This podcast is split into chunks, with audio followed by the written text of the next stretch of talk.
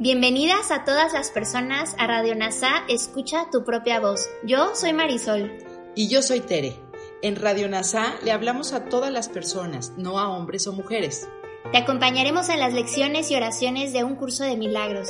Compartiremos reflexiones y entrevistas para aprender juntos sobre NASA y un curso de milagros. Gracias por acompañarnos.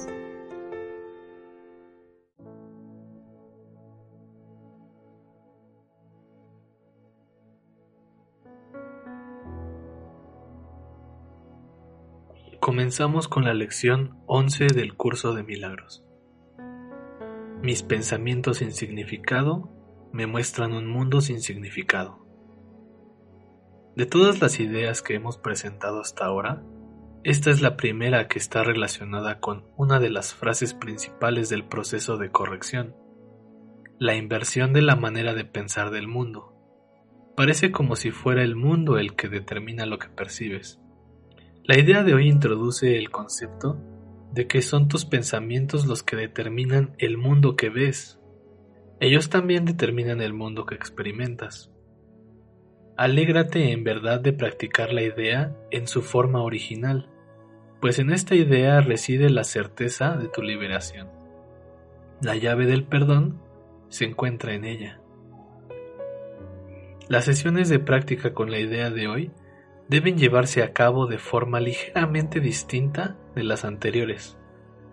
Comienza con los ojos cerrados y repite la idea lentamente para tus adentros. Mis pensamientos sin significado me muestran un mundo sin significado.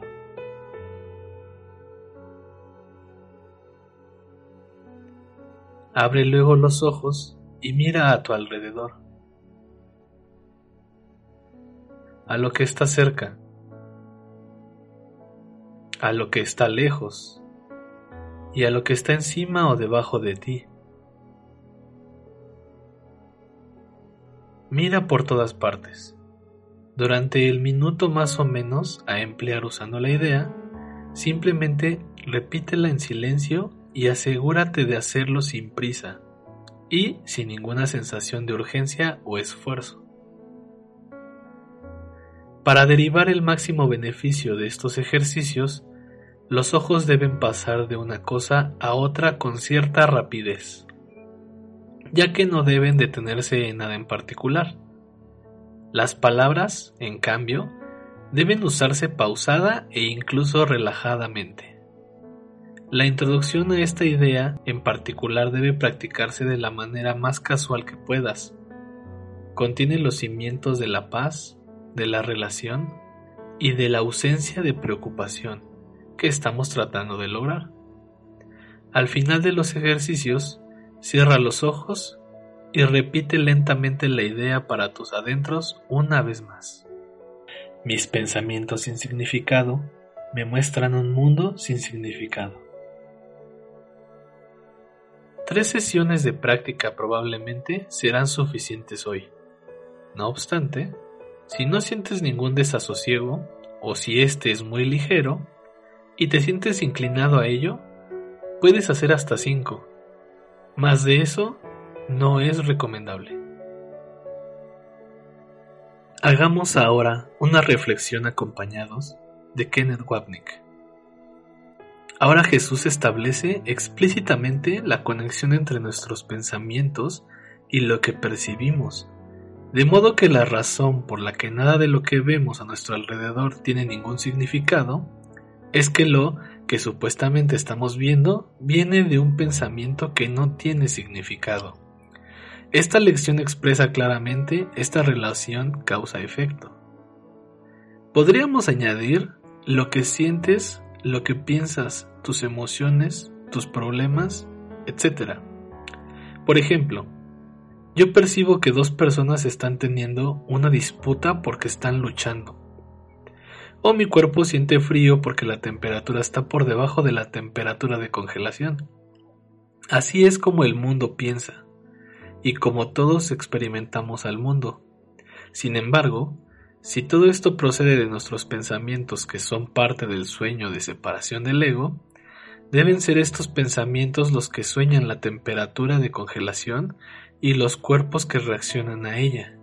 Por lo tanto, nuestro aparato sensorial nos demuestra que hay un mundo que es independiente de nosotros y que somos las víctimas inocentes de un mundo más allá de nuestro control.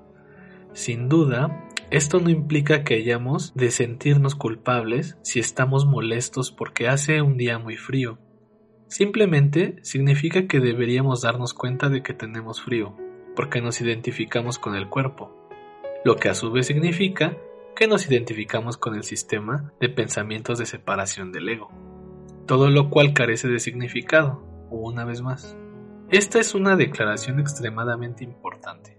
Jesús está diciéndonos que simplemente le escuchemos y que practiquemos esta idea en su forma original. Él nos está indicando que irá ampliándola a lo largo del año de trabajo, con las lecciones y a través del estudio sistemático del texto. Así es como aprendemos a perdonar. Yo no puedo perdonar un mundo que es real, yo no puedo perdonar a los demás por lo que realmente han hecho, independientemente de los aparentes efectos que tengan en mí. Solo puedo perdonarte dándome cuenta de que he sido yo quien te ha puesto en mi sueño y que es mi sueño. Esta es la clave del perdón y de la importante definición que se da en un curso de milagros, de que perdonas a tu hermano por lo que no te ha hecho. Podría muy bien ocurrir que la persona te haya hecho muchas cosas a ti o a otros en el nivel físico o psicológico, pero en el nivel de la mente no ha hecho nada, porque no es otra cosa que un pensamiento en tu mente. Tal como tú, víctima del victimario, también eres un pensamiento en tu mente. Son uno y el mismo, víctima y victimario. Debe indicarse que la mente, que es anterior al mundo espacial y temporal, está fuera del espacio y del tiempo. El tiempo y el espacio no son sino proyecciones en la forma del contenido de separación de la mente y del pecado, la culpa y el miedo. Todo esto está implícito aquí, aunque no declarado explícitamente. Lo cierto es que Jesús no tiene que decirlo con claridad, aquí porque es, el propósito del texto. El propósito del libro de ejercicios es que comencemos el proceso de aplicar estas ideas y que empecemos a entender que lo que pensamos que vemos no es lo que estamos realmente viendo. No vemos sino una proyección de un pensamiento que está dentro de nuestra mente. Un pensamiento con el propósito, como he mencionado brevemente antes, de asegurarnos de que nuestro sistema de pensamiento gane y el de Jesús pierda. Nosotros tenemos razón y Él está equivocado. El mundo separado del dolor y sufrimiento es testigo del hecho de que nosotros tenemos razón, por eso le hicimos tal como lo hicimos. Ahora las amables instrucciones para el ejercicio del día. Este ejercicio lo comenzamos con los ojos cerrados y después los abrimos y miramos a nuestro alrededor. Jesús vuelve a subrayar que no hay diferencia entre lo que vemos y lo que pensamos. Son uno porque dentro y fuera son lo mismo. Nótese una vez más que las instrucciones de Jesús son fáciles y no requieren esfuerzo. La presión solo sirve para fortalecer el mismo ego que estamos intentando deshacer. Las palabras de Jesús en el texto siguiente subrayan el proceso de entrenamiento mental por el que se nos guía. Para derivar el máximo beneficio de estos ejercicios, los ojos deben pasar de una cosa a otra con cierta rapidez, ya que no deben detenerse en nada en particular. Las palabras, en cambio, deben usarse pausada e incluso relajadamente. La introducción a esta idea en particular debe practicarse de la manera más casual que puedas. Contiene los cimientos de la paz, de la relajación y de la ausencia de preocupación que estamos tratando de lograr. Al final de los ejercicios, cierra los ojos y repite lentamente la idea para tus adentros una vez más. Como nos enseñó la tortuga, la lentitud y la facilidad acaban ganando la carrera. Jesús está fortaleciendo el tono del aprendizaje, deshaciendo la necesidad del ego de luchar, esforzarse y superar incluso a sí mismo. Él nos pide que practiquemos usando términos como sin prisa, con calma, de manera casual, paz, relajación, despreocupación y lentamente. Nuestro entrenamiento mental debería estar tan libre de tensión y conflicto como sea posible. El último párrafo relata las instrucciones familiares que nos animan delicadamente. Tres sesiones de práctica probablemente sean suficientes hoy. No obstante, si no sientes ningún desasosiego, o si este es muy ligero, y te sientes inclinado a ello, puedes hacer hasta cinco. Más de eso no es recomendable. Mas no es mejor, al menos no en el sistema de pensamiento que Jesús nos está impartiendo, si podemos hacer cinco periodos de práctica, bien. Si no, entonces tres bastarán. Pero no nos esforcemos por hacer más, dice Jesús. Yo no estoy en el cielo llevando la cuenta. En otras palabras, Él está interesado en el contenido, no en la forma, en la calidad y no en la cantidad. Gracias por unir tu mente. Soy agradecimiento.